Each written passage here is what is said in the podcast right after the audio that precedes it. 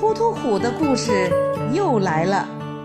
今天由一位小朋友客串主播来讲故事。怎样摆弄杯子呢？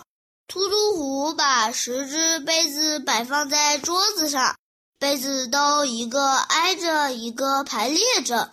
前面的五只杯子装满了水，后面的五只杯子空着。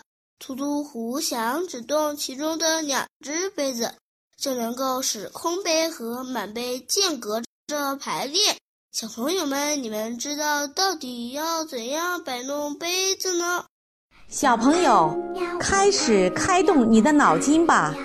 你可以把你想到的答案写在评论区里。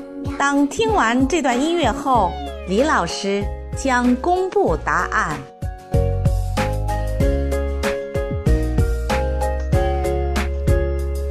喜欢你的微笑和调皮的嘴角，那午后的阳光穿过你的发梢，想让全世界停在这一秒，跟着你把世界都忘掉。